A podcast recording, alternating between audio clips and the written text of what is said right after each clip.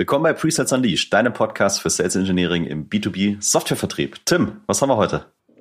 Heute haben wir ein äh, Jubiläum, was jedes Jahr wieder passiert, wie das mit Jubiläen so auf sich äh, mit Jubiläen so auf sich hat. Nämlich hat mal wieder äh, unsere Freunde von Consensus haben mal wieder ihren mh, mm, Gehalts- und Workload-Report für Presales freigegeben und äh, ich habe ihn gelesen, 90 Seiten, Jesus Christ, und da gehen wir heute mal rein. Ja, und damit viel Spaß in der heutigen Folge.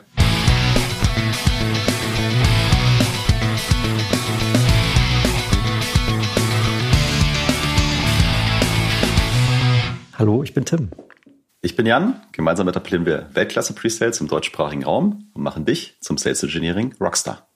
Wir helfen dir, deine Presales-Fähigkeiten zu entfesseln und kontinuierlich weiterzuentwickeln. Für mehr Spaß in deiner Rolle, höhere Winrates und begeisterte Kunden. So, Jan, wir sind wieder unter uns. Es war vor zwei Wochen ja wirklich so ein Stressszenario. Da hatten wir den Mark Green auch von Consensus. Ja, was soll ich sagen? Äh, wir haben gar keine Partnerschaft mit denen. Da sollten wir mal drüber nachreden. Wir erwähnen die so oft. Aber sie machen halt einfach guten, guten Kram. Ne? Ähm, von daher haben sie es halt auch verdient. Und äh, heute geht's um die Salary- und Workload-Studie, die Consensus jedes Jahr macht. Auf einer Skala von eins bis zehn. Wie aufgeregt bist du deswegen, Jan? Ich, mich überfordert die Frage, weil ich bin nicht aufgeregt. Aber ich freue okay, mich sehr. Also, also. Du hättest ja eins sagen können, dann wäre ja klar gewesen. Wenig. Ja, aber es naja. ist eher so, weißt du, ich glaube, ich war aufgeregt, als wir beide den ersten Podcast aufgenommen haben. Ich war aufgeregt, als wir, ich war aufgeregt, als wir einen Tag, bevor wir releasen wollten, festgestellt haben, dass irgendwer die Folge gelöscht hat. Stimmt, das auch schon mal passiert. Und wir spontan ins Office gefahren sind, um es nochmal aufzunehmen. Und festgestellt haben, hey, jetzt ist doch viel besser als beim ersten Mal. Ja. So, da war ich doch aufgeregt. Mittlerweile freue ich mich einfach nur noch. Tatsächlich. Ja, ich, stell dir vor, wir würden jede Woche dieselbe Folge zweimal aufnehmen und die Qualität wird beim zweiten Mal immer besser. Uff, ja, dann sollten wir an unserer Vorbereitung arbeiten. Ja, ja, das, äh, das bereitet mir äh, Kopfschmerzen. Aber ich muss sagen, also du natürlich nicht wie immer, aber ich bin heute sehr gut vorbereitet. Ich habe nämlich einiges mitgebracht, habe den Konsensus, äh, sorry, Workload, Capacity, Salary, whatever, wie das Ding auch immer heißt, habe ich komplett gelesen äh, von 2023, also hochaktuell. Äh, man muss jetzt dazu sagen, wir sind im Podcast, größtenteils jedenfalls von unseren äh, Teilnehmenden hier, Zuhörenden, und äh, es sind doch viele Zahlen dabei. Überraschung. Ja, und Zahlen und Podcast ist immer so ein bisschen so ein Ding. Ne? Äh, von daher versuchen wir, äh, die Sache leichtgewichtig zu halten. Es kann hier auch nicht der Anspruch sein, dass wir das komplette Ding wiedergeben, weil es dafür einfach viel zu umfangreich ist. Ich habe aber ein paar Sachen mitgebracht. Ich bin auch nicht kritiklos. Ich habe tatsächlich zwei, drei Kritikpunkte an dem Report, die werde ich hier auch mal, mal äußern. Äh, ich habe so ein paar Knowledge-Nuggets äh, eingebaut, die erstmal mit dem Report nichts zu tun haben, aber so ein bisschen was mit, wie kann man eigentlich über Zahlen nachdenken, weil ich das hier für sinnvoll hielt. hielt. Ähm, und dann habe ich äh, tatsächlich so, ich sag mal, fünf, wenn man möchte, naja, reißerisch formuliert, fünf Hacks mitgebracht, wie, also du, der jetzt hier zuhört, sein äh, SE-Gehalt unter Umständen noch verbessern kann. Okay. Kann ich jetzt eigentlich gehen oder? Äh, nee, ich brauche dich so ein bisschen als Spiegel und ich sag dir auch gleich so. warum. äh, aber lass mich jetzt, lass mich jetzt mal einsteigen, mal ganz kurz so ein bisschen in die Fakten. Ne? Ich habe schon gesagt, 2023, äh, wir haben 1000 Teilnehmer. Auch das fand ich schon spannend. Ne? 50 Prozent der Teilnehmenden der Studie kommen aus den USA, die anderen 50 Prozent aus dem Rest der Welt. 40 Prozent Führungskräfte, 60 Prozent Individual Contributor, also einzelne Arbeitnehmende und circa 300 Teilnehmende aus Europa, wobei dort wiederum 50 Prozent aus UK. Und also die Zahl alleine finde ich schon spannend, weil äh, also jedenfalls habe ich dazu ein paar Statistiken kürzlich gelesen, die mir aufzeigen, dass eigentlich vom vom vom Softwareumsatz her nach den USA äh, ich glaube China ausgeklammert, nach den USA Deutschland der zweitgrößte Markt ist. Und trotzdem hast du auch in diesen Studien immer so viel UK mit dabei. Und vielleicht liegt es am Ende an der Sprache, ich weiß es nicht. Aber warum steht da nicht 50 Prozent Deutschland? Das wäre eigentlich viel naheliegender, aufgrund zumindest der Softwareumsätze, die gefahren werden. Aber vielleicht haben einfach Deutsche keinen Bock an Studien teilzunehmen. Ja, genau. Vielleicht sind, sind hier viele wieder, wieder zu faul. Und aber es ist interessant, ne? Also wir wissen auch, dass das äh, jedes Jahr jetzt mehr Leute wurden in dem, in dem Report und er ist schon umfangreich, ne? Also wir beide haben die Umfrage auch äh, ja mit ausgefüllt. Du musst ja auf jeden Fall mal ein bisschen bisschen Zeit nehmen, das zu tun. Gleichzeitig, wenn du in der Dachregion auf LinkedIn guckst, was so ähm, ja, Pre-Sales-Rollen, Titel, wie auch immer sind, dann kommst du allein im Dachraum ja auf 120.000. Ne? Dagegen sind diese 1000, wirken sehr wenig, aber ähm, ich find's gut, es werden immer mehr und vielleicht werden es aber beim nächsten Mal jetzt noch ein paar mehr, auch, auch aus Deutschland. Also man hat schon einen guten Anhaltspunkt, einen guten Indikator, um, um da mal ja, Dinge zu recherchieren oder sich, sich mal eine grundsätzliche, grundsätzliches Meinungsbild zu machen. Ja, genau. Und hier die, die Zahl, die du gerade genannt hast in Deutschland, der, der, der Rollen, die ungefähr so in Sales Engineering reinpassen, äh, die 120k, das sind, äh, das war ja eine Zahl, die haben wir aus LinkedIn rausgezogen, ne, wo ich mal ganz konkret gesagt habe, Softwarebranche, Rolle Pre-Sales, Rolle Sales Engineer, Rolle Solution Consultant, alles, was dazu gehört. Und dann sind wir auf die Zahlen gekommen. Und ich glaube, dass dazu auch noch eine Schattenzahl gehört, weil auch äh, ich in Deutschland immer wieder im Umfeld Leute einfach sehe, die vielleicht gar nicht so unbedingt auf LinkedIn sind und so. Also da kommen bestimmt noch ein paar Prozent oben drauf. Ohne jetzt eine Abschätzung geben zu können, wie viel das sein kann. Aber okay, weiter zur Studie. Noch ein paar äh, Metadaten sozusagen. Die Teilnehmenden waren relativ gleich verteilt äh, in der Unternehmensgröße, also von 50 Mitarbeitern bis 5000 Mitarbeitern, fast alles dabei, klar. Es gab auch ein paar bei 10.000 und mehr, da fiel es dann ein bisschen ab, prozentual, aber es gibt auch gar nicht so viele Unternehmen, die 10.000 oder mehr Mitarbeiter haben. Das ist übrigens äh, Fun Fact, habe ich bei, bei Miro jetzt gelernt, weil wir unser größtes Kundensegment nennen wir Strategic Accounts. Und Strategic Accounts definieren wir über die Anzahl der Mitarbeiter, größer 10.000. Äh, und davon gibt es irgendwie im deutschsprachigen Raum irgendwie so 120 Unternehmen oder so. Also da bist du dann auch, da wird es dann dünn. So viele gibt es also gar nicht, die mehr als 120, äh, sorry, die mehr als 10.000 Mitarbeiter haben. Aber das nur am Rande. Ähm, wo arbeiten diese Leute? Naja, wenig überraschend, äh, zu 90 Prozent irgendwie in Software oder Software und Professional Services werden da verkauft und auch in der Industrie haben sie die Angabe gemacht, ja, zu 70 Prozent ist es halt eben, na klar, Softwareindustrie und IT-Services-Industrie, also Produkt und, und Industrie matcht sich hier sehr stark. Und jetzt kommen wir schon zu meinem ersten Knowledge Nugget, was wir nämlich brauchen, um jetzt das Folgende zu verstehen. Und ich frage dich mal ganz doof, ich fühle dich mal hier aufs Glatteis. Weißt du den Unterschied zwischen Median und Durchschnitt? Jan. Also Durchschnitt weiß ich und Median würde ich jetzt googeln, weil ich mich nicht sicher fühlen würde, das jetzt hier zu beantworten. Ja. Aber deswegen ist auch ein Knowledge Nugget. Ja, genau, deswegen ist ein Knowledge Nugget. Was ist ein Durchschnitt? Ja, ich habe, äh, weiß ich nicht, äh, ich habe fünf Leute, die irgendwas machen, keine Ahnung, einen Wettlauf oder so, äh, und die haben verschiedene Zeiten gelaufen und ich zähle die Zeiten zusammen und teile es durch fünf. So, dann habe ich einen, dann habe ich einen Durchschnitt der der Teilnehmer äh, versus die gelaufenen Zeiten ganz genau richtig erklärt. Das ist der Durchschnitt, die Summe aller äh, Zahlen von den Teilnehmenden und dann durch die Anzahl der Teilnehmenden geteilt. Dann hast du den Schnitt. Und ähm, da gibt's jetzt ein schönes Rechenbeispiel. Ich habe das gestern auch nochmal, äh, lustigerweise, ich glaube beim letzten Mal oder bei vor zwei Jahren, als wir diesen Report auch durchgegangen sind, haben wir auch einmal zwischen äh, über Median und Durchschnitt gesprochen. Aber wir haben ja auch zunehmende äh, Zuhörerzahlen, von daher nehme ich sie nochmal mit und ich habe es auch schon wieder zwischendurch wieder vergessen, weil ich es auch in den letzten zwölf Monaten nicht gebraucht habe. so, aber es ist trotzdem wichtig, um die Zahl zu verstehen. Aber du hast es gegoogelt in der Vorbereitung. Immerhin habe ich es mal nachgeschlagen. Okay, also pass auf, folgendes Beispiel. Und äh, ich habe mir ein YouTube-Video angeguckt und da haben sie tatsächlich das Beispiel genommen, wie viel Geld potenziell Spieler beim, bei solchen Videospielautomaten abgeben. So, und da war sogar das Beispiel Street Fighter 2, was ich damals als Kind wirklich sehr intensiv gespielt habe. Die haben halt gesagt, okay, also Spieler 1 wirft 1 Euro rein. Ne? Spieler 2 wirft 2 Euro rein, Spieler 3 3 Euro, Spieler 4 4 Euro und jetzt Spieler 5 wirft 1000 Euro rein. Also Spieler 5 rastet vollkommen aus. So, und jetzt machst du mal den Durchschnitt, dann hast du nämlich 1 plus 2 plus 3 plus 4 plus 1000, ist übrigens gleich 110. Jetzt teilst du das durch 5 und dann bist du bei 202. So, wie repräsentativ ist jetzt die 202 über die fünf Spieler? Nicht wirklich. Nicht wirklich, genau. Und äh, da kommt jetzt der Median ins Spiel, weil der Median äh, schaut im Prinzip, was ist genau in der Mitte der einzelnen Datenpunkte. Das heißt, hier würde ich jetzt bei fünf Spielern auf den Spieler drei schauen. Spieler drei hat drei Euro ausgegeben und der Median wäre also hier drei und ist somit tatsächlich in diesem konkreten Zahlenbeispiel deutlich repräsentativer. So, es kommt manchmal darauf an. In vielen Fällen guckt man sich am besten beides an, um ein gutes Verständnis zu bekommen. Aber wenn du dir halt nur eins anschaust, dann hast du oft Verzerrungen in die eine oder andere Richtung. Ja, du brauchst halt Kontext, ne? Bei dem, bei dem Ding könntest du auch sagen, der Durchschnitt ist 202, aber der niedrigste und der größte und dann würde auch klar werden, dass da eine extrem hohe Bandbreite existiert. Aber äh, also absolut fair, ne? So Knowledge Nugget 1, wieder was gelernt für Mathematik. Genau. So, und warum ist es jetzt wichtig? Naja, Sie sagen eben auch, äh, wie lange sind denn die Leute in der Rolle?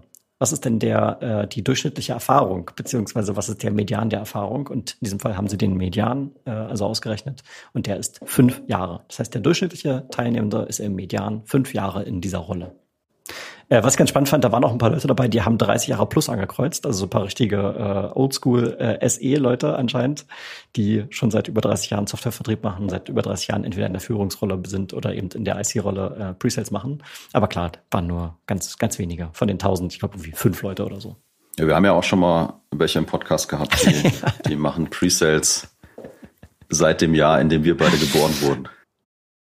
Ja, ja, das, äh, das, das ist richtig, ja. Du, referenzierst an den, äh, an den John Kerr, der damals mit seinem äh, Overhead-Projektor die, die Dias vertauscht hat, um seine Kollegen zu ärgern. Ja.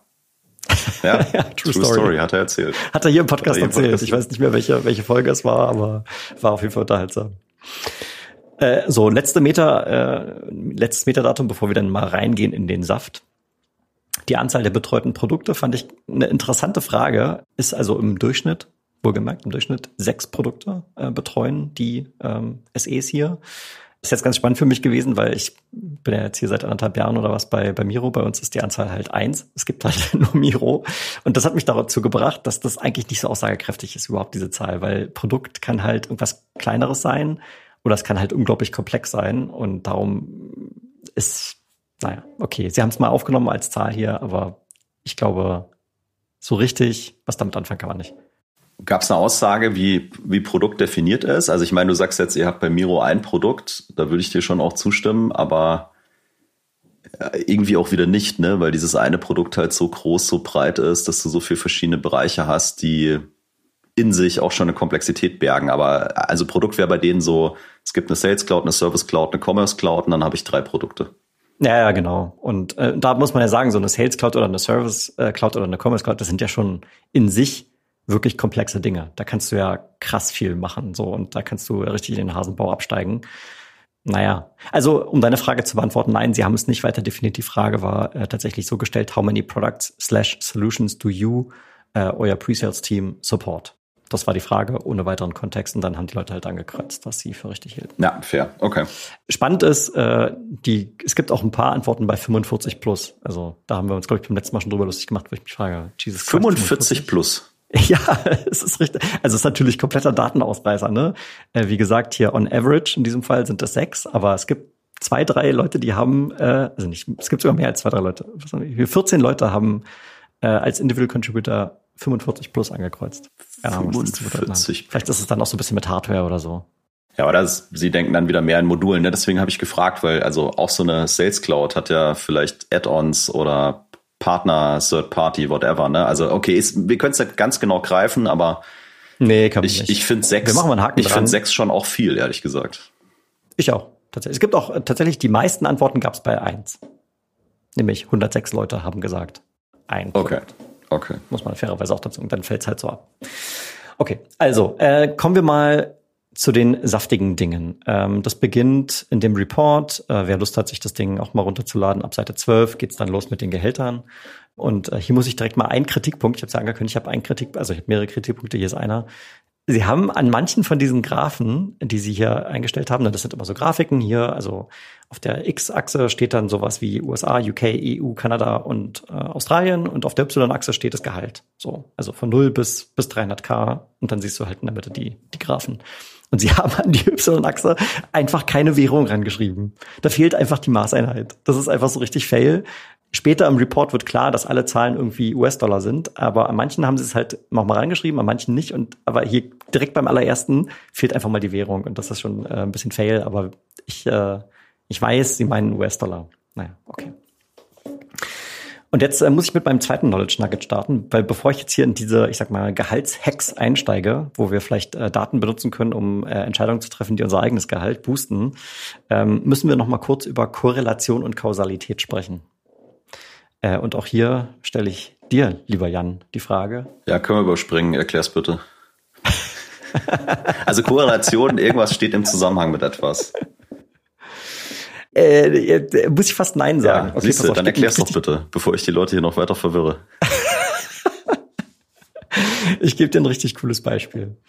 Es besteht eine Korrelation zwischen verkaufter Eiscreme und Sonnenbrand.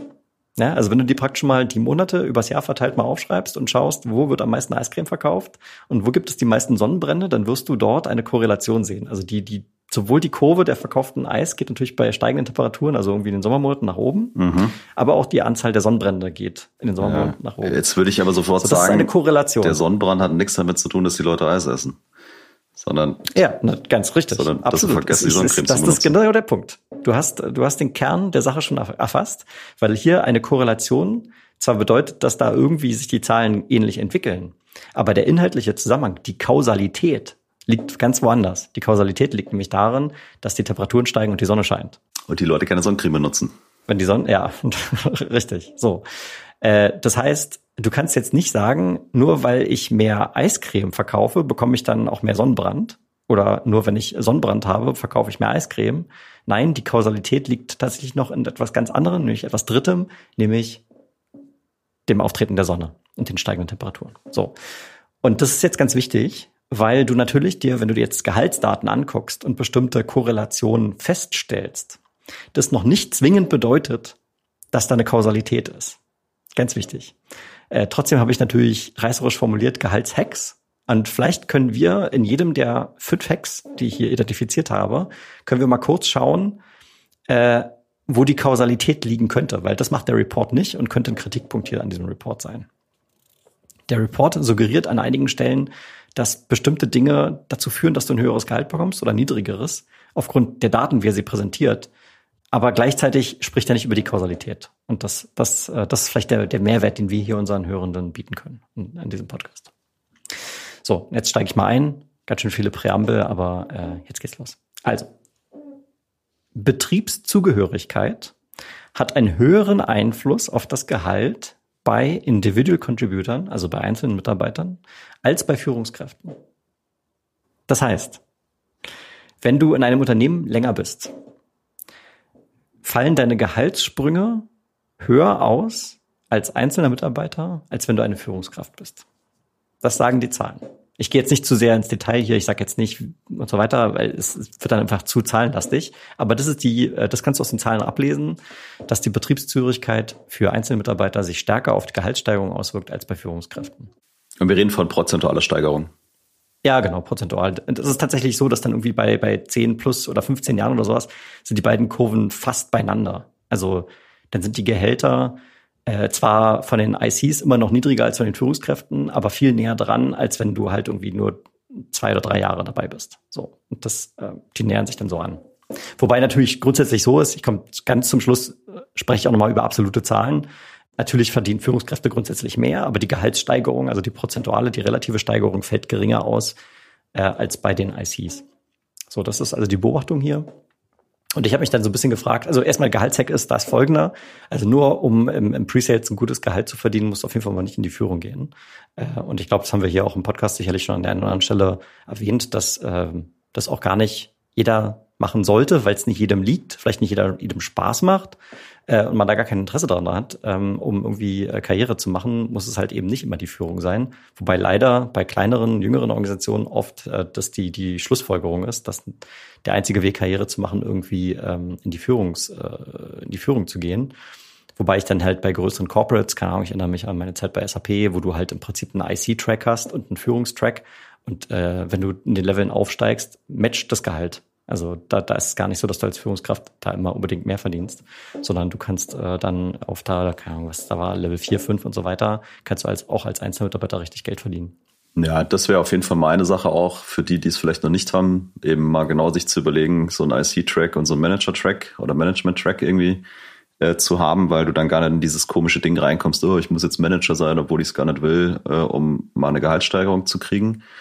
Und selbst da wird du also das Base Salary äh, könnte identisch sein. Ne? Und äh, beim Manager hast du vielleicht noch über Variabel irgendwie eine gewisse Komponente oder so mit drin, ähm, weil du eben diese Führungsverantwortung hast. Aber da gibt es auch verschiedene Ansätze. Aber ich stimme dir zu, ähm, wenn du ein vernünftiges System hast, dann musst du nicht, um mehr Geld zu verdienen, Manager werden. Und es wäre auch keine gute Motivation, Manager zu werden, nur um mehr Geld zu verdienen.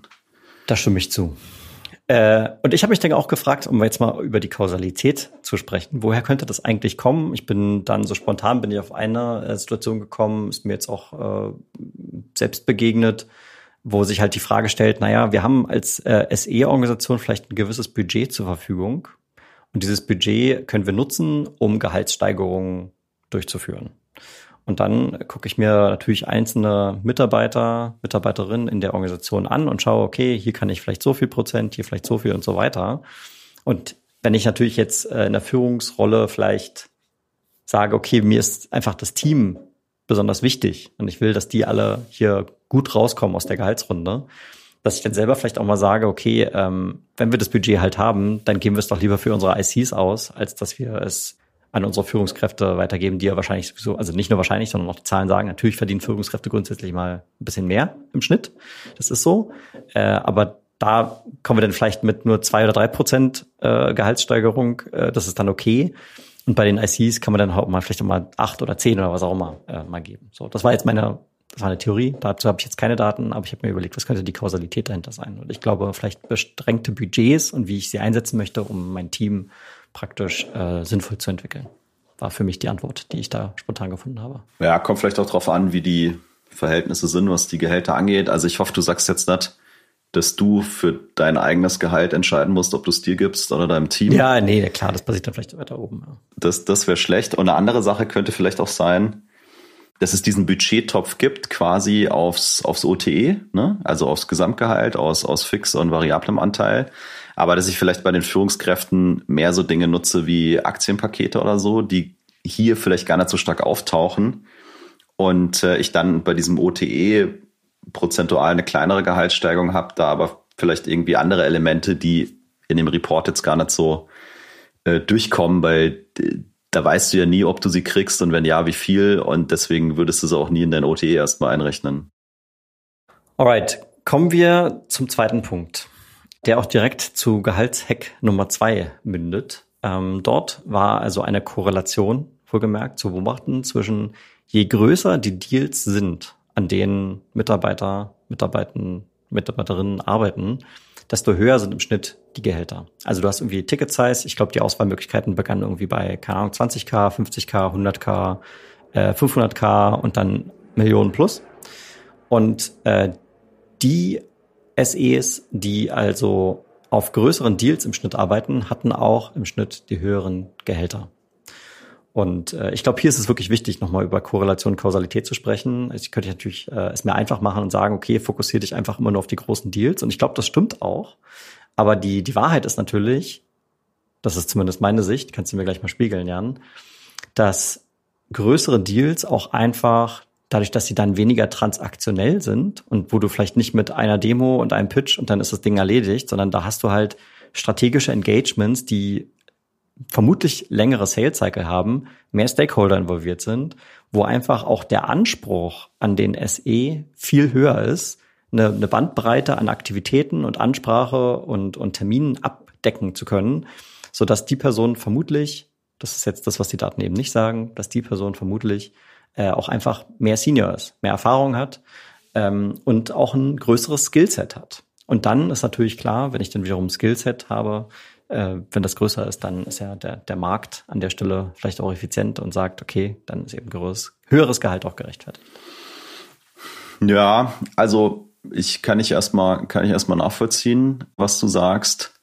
Und dann kommt es auch ganz stark darauf an, in welchem Setting ich bin. Also wenn ich irgendwie so ein Standardprodukt habe, was vielleicht gar nicht so komplex ist, dann gibt's ja diese größeren Deals vielleicht gar nicht, sondern da gibt's halt viele, viele kleine Deals und die laufen nach einem identischen Schema ab. Das deckt sich mit dem, was du äh, gesagt hast. Also könnte man ja jetzt nicht nur sagen, Fokus auf große Deals, sondern vielleicht bewusst Fokus auf Enterprise Grade Company und, und, und, und Produkt, ne? weil dann werden die auch automatisch, automatisch größer und es hat und, und dann weiß ich ja gar nicht, von was wir reden. Also Fixgehalt, weil mehr Skillset und so weiter, ja. Aber ich sehe eine Komponente, aber die kommt vermutlich später noch auch auf, auf was für ein Compensation Plan bist du eigentlich und welchen Impact gibt's dann da wieder? Das ist richtig, die Komponente kommt noch, aber du hast recht, kann man komplett, kann man nicht komplett ausblenden. Die Zahlen, die jetzt hier drin stehen, also ich, ich kann es ja immer hier sagen, also über alle Befragten hinweg, Deal Size zwischen 0 und 50 äh, K, Vertragswert wohlgemerkt, nicht Annual, sondern Vertragswert. Ähm, da steht der IC bei 140k Jahresgehalt und bei ähm, jetzt gehe ich aufs, aufs andere Ende der Skala, da steht dann eine Million plus, da sind wir bei 184k US-Dollar. Ja, genau, wohlgemerkt US-Dollar. Ja, genau.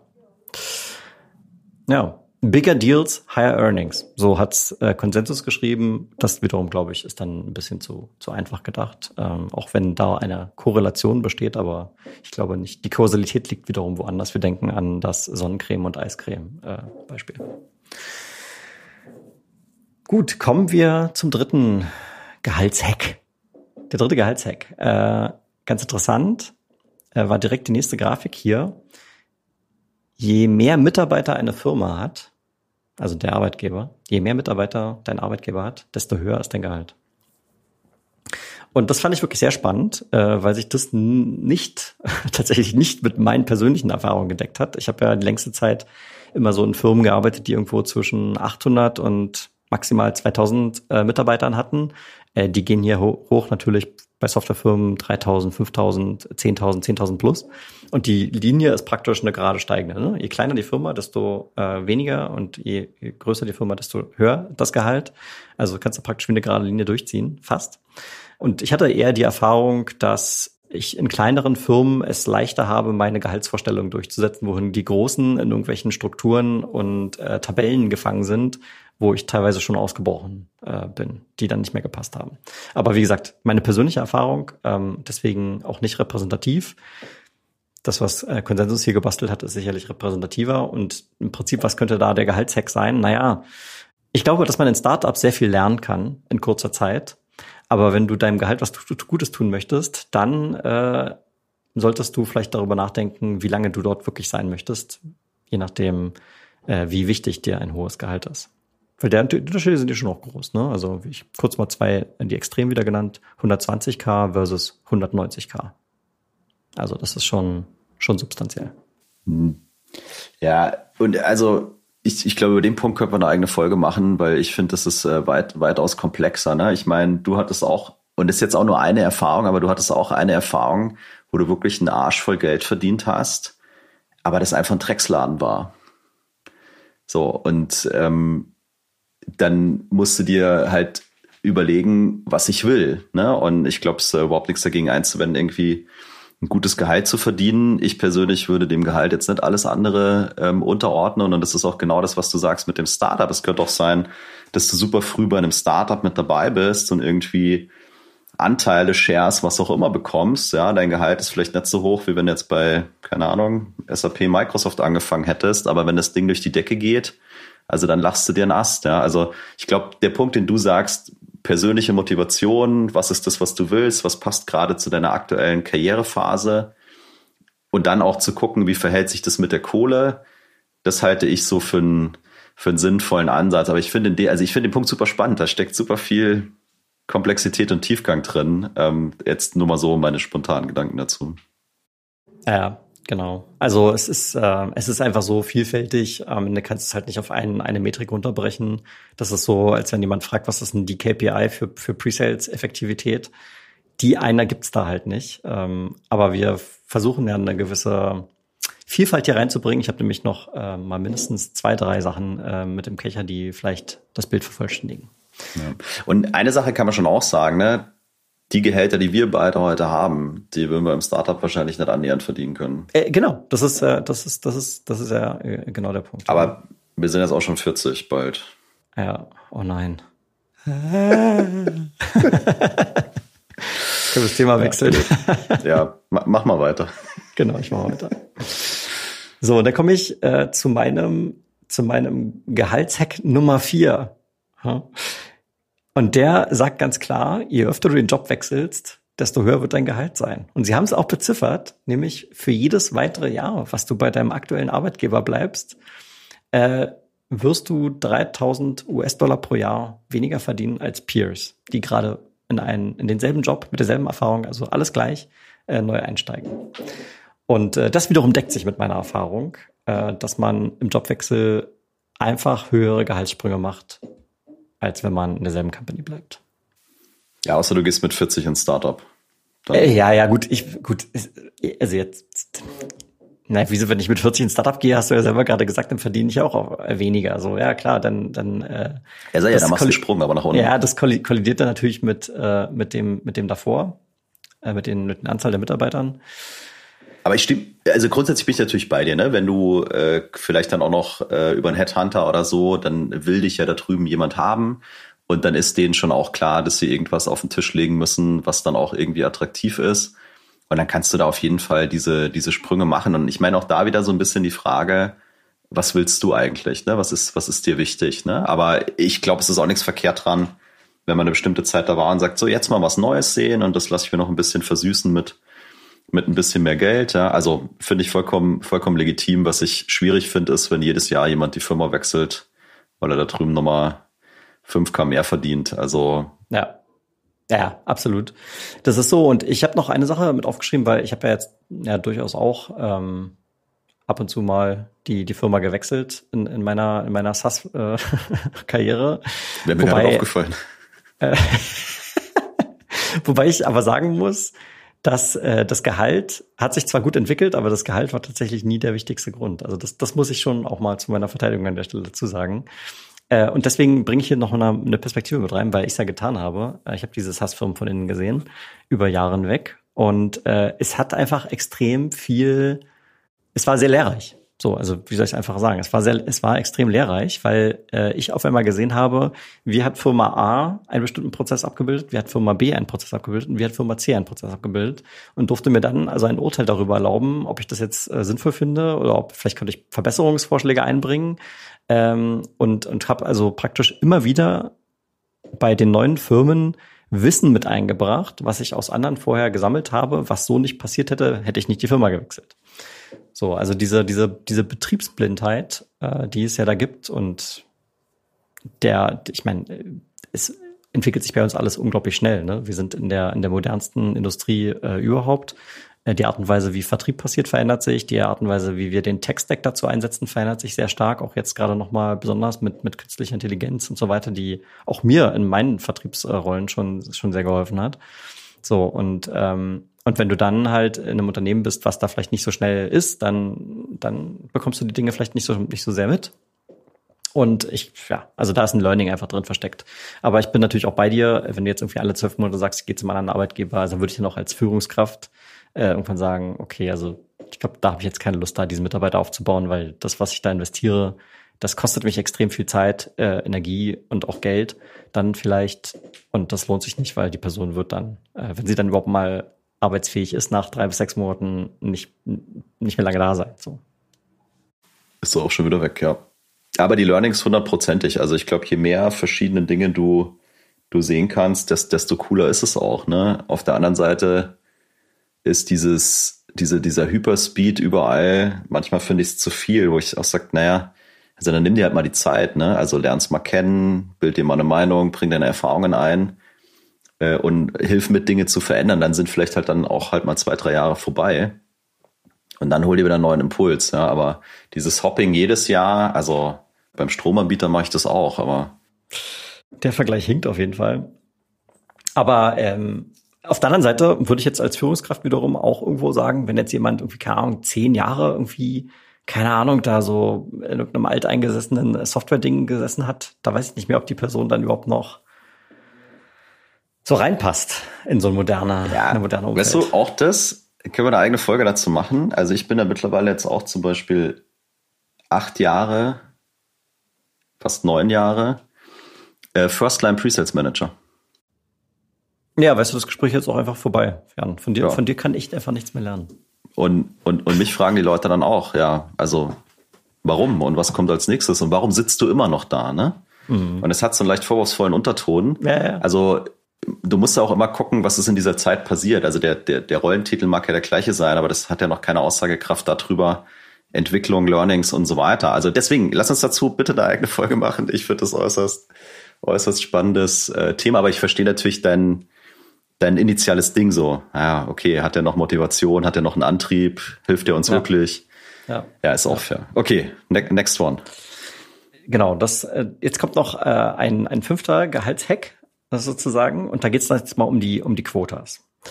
Da haben sie jetzt hier auch eine Grafik eingebaut, also Quotas, was meine ich mit Quotas? Also Zielvorgaben im Sinne von Umsatzzielvorgaben. So, und jetzt äh, gibt es natürlich die im Vertrieb immer und bei Presales äh, mal so, mal so. Und da gehe ich jetzt genau rein. Äh, ich nenne jetzt auch ein paar konkrete Zahlen, was die Gehälter angeht. Das sind jetzt aber US-Zahlen, aber der Punkt ist äh, across the globe äh, der gleiche. So. Also, was ist das äh, durchschnittliche Gehalt von SEs, äh, die keine Quote haben? In, in, jetzt hier in diesem Fall USA. 180k ist die Antwort. Beim SEs, die eine Teamquote haben, also von keiner Quote gehen wir jetzt zu einer Teamquote, das heißt keine persönliche Quote, sondern ein Team, wo wenn irgendeiner aus dem Team sozusagen ein Deal erfolgreich closed, dann zählt das in die Teamquote rein und das Attainment, also der Zielerreichungsgrad ist für alle im Team identisch, das ist eine Teamquote. Da sind wir schon bei 190k. Und wenn die Leute eine persönliche Quote haben, dann sind wir bei 210. So, das heißt also, der Sprung oder der Unterschied ist ja schon substanziell. Also von 180 auf 210, wenn ich sozusagen sage, ich bin weg von Quoten hin zu, ich habe eine persönliche Quote, immerhin 30k Unterschied, das sind deutlich mehr, was sind das, 15 Prozent ungefähr. So. Und das ist, also das, das mache ich auch wirklich, äh, oder habe ich auch äh, gemacht. Wenn ich jetzt ähm, auf eine Stelle mich vielleicht bewerbe und die Gespräche gehe und so weiter, dann frage ich immer, wie sieht denn das bei euch aus mit den Quoten? Wie sind die strukturiert? Äh, habe ich eine Quote? Habe ich eine Teamquote? Wie ist der Split? Äh, vielleicht zu einer persönlichen Quote, weil das ist ein Modell, das gibt es auch sehr oft, dass du vielleicht 50% Personal Quota und 50% Teamquote hast. Dann hast du so eine Sicherheitskomponente dabei, aber auch gleichzeitig eine Performance-Komponente dabei. Das finde ich persönlich am, am attraktivsten. Also die Frage stelle ich immer und das ist auch der Hack Nummer 5 hier. Äh, auf jeden Fall mal fragen, wie die Quoten strukturiert sind. Und jetzt kommt noch ein geheimer Hack Nummer 6 dazu. Äh, frag mal nach dem Attainment der letzten paar Jahre. Also was war der Zielerreichungsgrad auf dieser Quota? Weil in, in die Falle sozusagen, wenn, ja, ist vielleicht ein bisschen hart formuliert, aber da bin ich auch schon mal äh, reingetappt, wo also ein besonders hohes OTE ausgewiesen wurde und dann aber ähm, eigentlich klar war, dass Pipeline und Deals nicht dafür sorgen werden, dass ich da eben drankomme. So und ähm, also das, äh, das ist ein, ein Tipp, den möchte ich hier jeden gerne ans Herzen legen, der hier zuhört, diese Frage mal zu stellen. Ja, ich frage mich gerade, welcher welche Firma keine Quote hat bei ihren Presales? Äh, guter Punkt. Ähm, ich habe jetzt keine Verteilung dazu, bei wie vielen Leuten das überhaupt der Fall ist. Vielleicht gab es die, habe ich aber jetzt nicht aufgeschrieben. Ähm, habe ich jetzt, naja, doch. Also ich hatte das bei meinem ersten Arbeitgeber, bei Giesig und Devrient. Da war ich Technical Account Manager. Das war im Prinzip eigentlich eine Pre-Sales-Rolle, ähm, so wie wir sie definieren. Also eher der fachliche Co-Pilot äh, auf den Deals. Da gab es immer ein AE und, und mich. Da hatte ich keine Quote. Ich hatte, ich hatte eine Bonuskomponente, die war aber marginal und die war auch nicht vom, vom, vom Umsatz abhängig, sondern also die war vielleicht auch vom Umsatz abhängig, aber das war, weißt du, dieser, dieser kleine variable Anteil, der hatte eine Komplexität, da waren irgendwie 20 Parameter, die da reingeflossen sind. Also total absurd. Ja, aber G&D würde ich jetzt nicht unter SaaS verorten. Also lass mich so formulieren, äh, keine Quote in SaaS wäre dann irgendwas super early stage, noch nicht ausgereifte Strukturen. Keine Ahnung, aber ich bin total bei dir, ne? Also die, äh, die beiden Fragen machen, machen total Sinn. Äh, wie sind die Quoten und was ist das Attainment? Also OTE ist immer nice, aber wenn du es nicht erreichen kannst, ist es, ist es auch für die, für die Tonne. Ja. So, jetzt habe ich hier noch äh, einen letzten Punkt, bevor wir dann mal in die harten äh, Zahlen, Daten, Fakten reingehen, ähm, nämlich das Thema Stock Options. Äh, natürlich, ohne Zahlen kommen wir nicht ganz aus, ne? aber ähm, hier geht's, hier hält sich noch an Grenzen. Also Stock Options ähm, fand ich ganz interessant. In der EU haben 52 Prozent aller Teilnehmenden also Stock Options. Und ist tatsächlich von allen äh, Regionen, die sie hier verglichen haben, also was war das? USA, UK, EU, Australien und APEC, so, war das in der EU der geringste Wert. Und der höchste Wert war tatsächlich in UK, was mich auch überrascht hat, hätte ich eher USA erwartet. Äh, UK mit 78 Prozent. Äh, gleichzeitig muss man aber beim Thema Stock Options sagen, da hatten sie auch eine sehr coole Statistik drin, dass die äh, stark in Mode gekommen sind äh, bei Presales. Also vor fünf Jahren war dieser, also heute haben über alles äh, hinweg, über alle Regionen hinweg, haben 64 Prozent ähm, Stock Options. Ähm, und das ist, sind 50 Prozent mehr als noch vor sieben Jahren waren. Also da war der Wert irgendwie bei, keine Ahnung, 42 Prozent oder irgendwie sowas. Äh, also Stock Options haben als, als Vergütungselement also stark zugenommen in den letzten paar Jahren. Das fand ich auch noch ganz interessant. Da sind wir mit den Gehaltshacks durch und jetzt kommen die harten äh, Zahlen, Daten, Fakten. Also wie viel verdienen die Leute und so weiter. Also kann man ja mal als, als äh, ich sag mal, als äh, Vergleichsmechanismus mal sagen, okay, wo stehe ich dagegen? Äh, wie passt das zu den Sachen, die wir vorhin jetzt diskutiert haben, zusammen? Da kann man sich ja versuchen, mal sich das ein bisschen einzuordnen. Äh, und ich fange mal mit der EU an. Alles Mediangehälter wohlgemerkt. Und wir fangen mit dem Individual Contributor an. Basisgehalt 85k, OTE, also mit variablen Anteil 119k im Median. Für die Führungskraft Basisgehalt 116k, äh, wohlgemerkt alles US-Dollar, ne? 116k Basisgehalt, 164k für Führungskräfte. In der EU. Also das ist jetzt hier für ich, wahrscheinlich 95 Prozent unserer Zuhörenden die Zahlen, die relevant wären. Ja? Also die USA-Gehälter sind alle deutlich höher. Ähm, auch spannend zu sehen. Habe ich nämlich auch mal einen Vergleich jetzt gleich mitgebracht. Was ich noch ganz interessant fand, hier, dass in der EU Führungskräfte circa 36 Prozent mehr Gehalt verdienen als ähm, Individual Contributor. Der Wert ist in den USA höher. Dort verdienen Führungskräfte 41 Prozent mehr als einzelne Mitarbeiter. Um da kurz noch die Zahlen zu nennen, 180k zu 255k OTE, Einzel versus Führungskraft. Und der Unterschied äh, zu EU ist schon äh, immens, muss man sagen. Ne? Also 180k als einzelner äh, Mitarbeiter SE in den USA äh, versus 119 OTE in Europa. Schon krass. Ne? Aber gut, äh, die, ich glaube, die Kostenbasis in den USA auch einfach deutlich höher. Also Miete, Essen und so weiter. Ja, ich glaube, das ganze Thema Rahmenbedingungen darfst du hier nicht außer Acht lassen. Ne? Also was haben die für ein Krankenversicherungssystem? Äh, was hast du ansonsten für, äh, für Benefits? Ja, also Stock Options hast du schon gesagt. Äh, in Deutschland, glaube ich, ist sowas wie Firmenwagen bei der einen oder anderen Company. Also gibt es das immer noch oder ist auch populärer vielleicht als in den, äh, in den USA? Also äh, das glaube ich ist auch ein Fehler, den man nicht machen sollte, eben nur auf diese zwei Zahlen zu gucken, Base Salary und OTE Salary, sondern immer das Gesamtpackage sich anzuschauen. Äh, Gibt es eine Homeoffice-Regelung? Ne? Wie oft muss ich? Was habe ich für Fahrtkosten? Wie viel Zeit bleibt bleibt auf der Strecke? Kann ich mir meine Hardware-Ausstattung selber aussuchen? Ähm, auf was laufen die eigentlich? Also ich glaube, da gibt es ganz, ganz viele Dinge, äh, die man mit berücksichtitigen sollte, neben den reinen Zahlen. Dem habe ich nichts dazu zu fügen, außer noch ein Fun Fact. Die Person, ja, einzelner Mitarbeiter äh, SE, die in dieser Umfrage am meisten in, im letzten Jahr verdient hat, war jemand aus der UK mit 902k.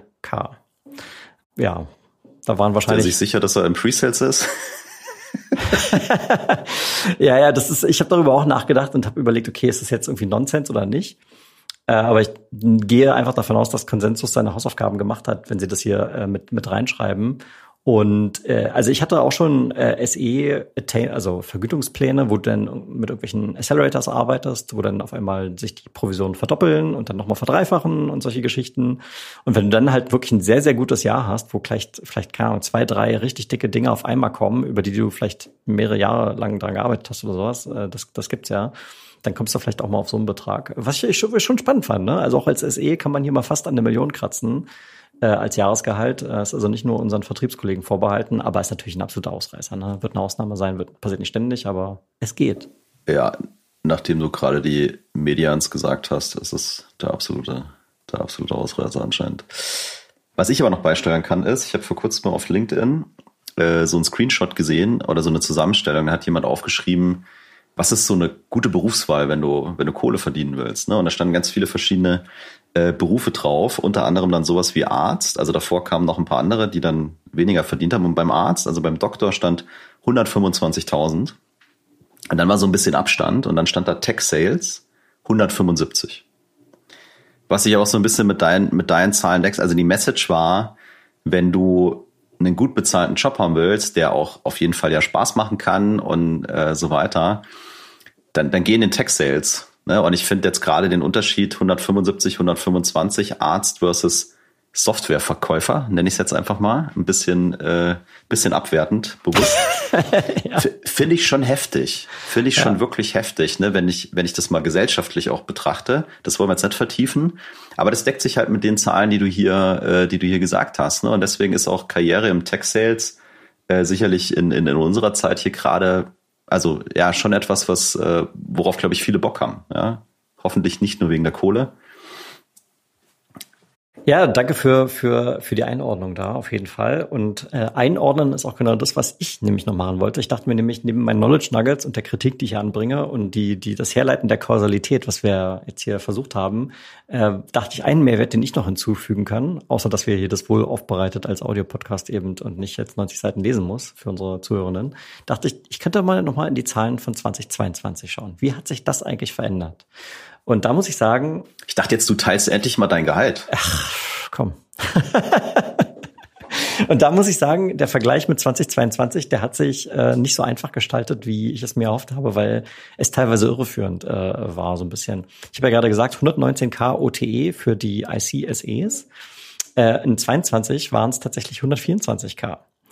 Und dann habe ich mich gewundert, so, hä? Also Inflation und tendenziell eher steigend und so weiter, was ist da los? Und dann habe ich gedacht, okay, vielleicht muss ich mal kurz auf die Wechselkurse schauen, weil äh, ne, vielleicht hat sich da was getan, weil am Ende verdienen wir natürlich in Euro und wenn wir dann das da eingeben müssen, dann muss ich mal Wechselkurs umrechnen und so weiter. Also was ich herausgefunden habe, ist zumindest, dass der, der, der Pfund deutlich volatiler zum US-Dollar ist als der Euro. Der Euro hat sich ähm, relativ stabil entwickelt und der ist nicht äh, so stark äh, geschwankt, um hier das zu erklären.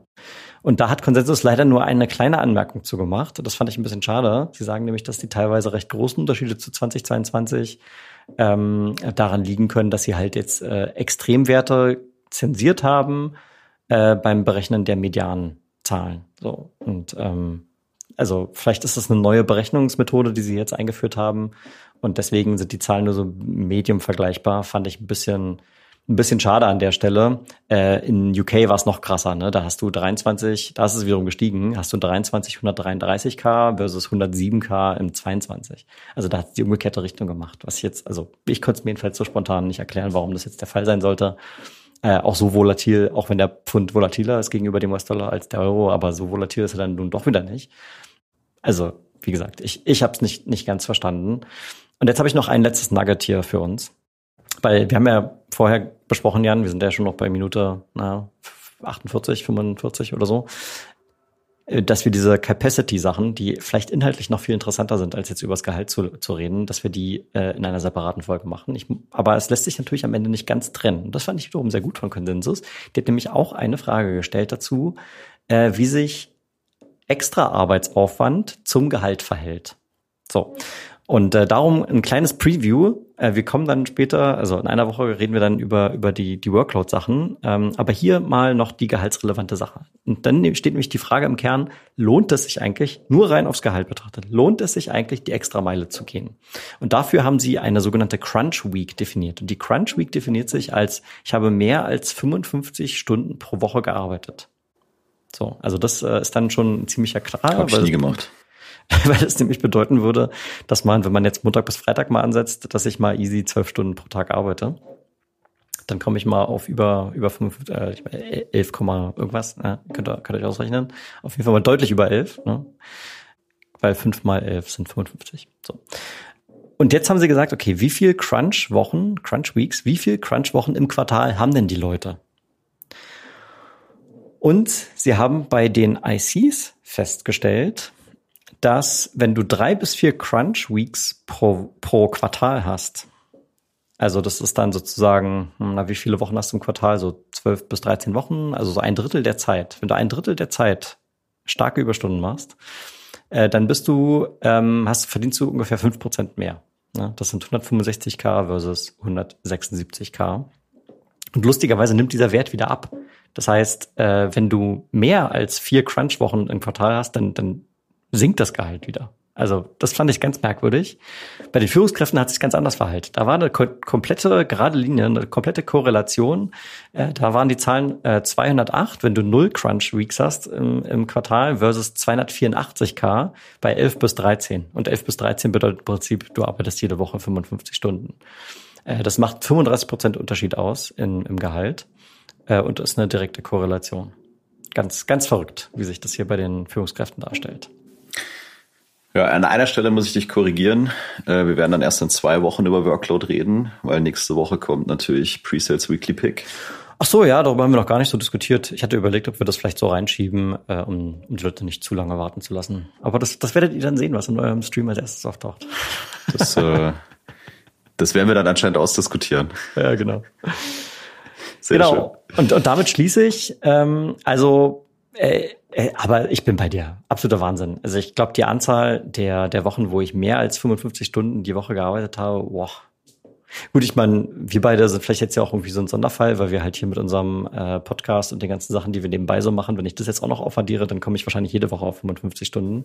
Dann haben wir 52 äh, aber, Crunch Weeks. Aber das ist hier, das ist ja hier nicht gemeint. Ähm, hier geht's ja nee, um die nee, Zeit nee. für den Arbeitgeber. Für den Arbeitgeber. Und da muss ich sagen, also ich kann mich schon so an so ein paar Ausschreibungen erinnern, wo wir dann noch am Wochenende und Samstagmorgens rein und dann nachmittags erst zu Ende und dann Sonntag nochmal und so weiter. Also es kam schon mal vor, aber wirklich die Ausnahme. Ja, ich finde, es sollte sie auch sein. Ja. In dieser High-Performance-Welt, in der wir leben, äh, gibt es auch noch Leben tatsächlich. Noch eine eigene Folge, die wir mal machen könnten. also, wenn, wenn wir mal uns fragen, worüber wir sprechen wollen, dann hören wir uns einfach diese Folge wieder an und greifen die ganzen Themen auf. Und, ah, und somit komme ich, komme ich zum Ende und sage, das war für dich Pre-Sales Unleashed. Das ist dein Podcast für Sales Engineering im B2B-Softwarevertrieb mit Jan und Tim. Wenn du also deine Pre-Sales-Fähigkeiten entfesseln willst oder falls du Führungskraft bist und das mit deinem Team tun möchtest, dann sprich uns gerne direkt auf LinkedIn an. Schön, dass du wieder mit dabei warst und äh, bis zum nächsten Mal. Ciao, ciao. Bye, bye.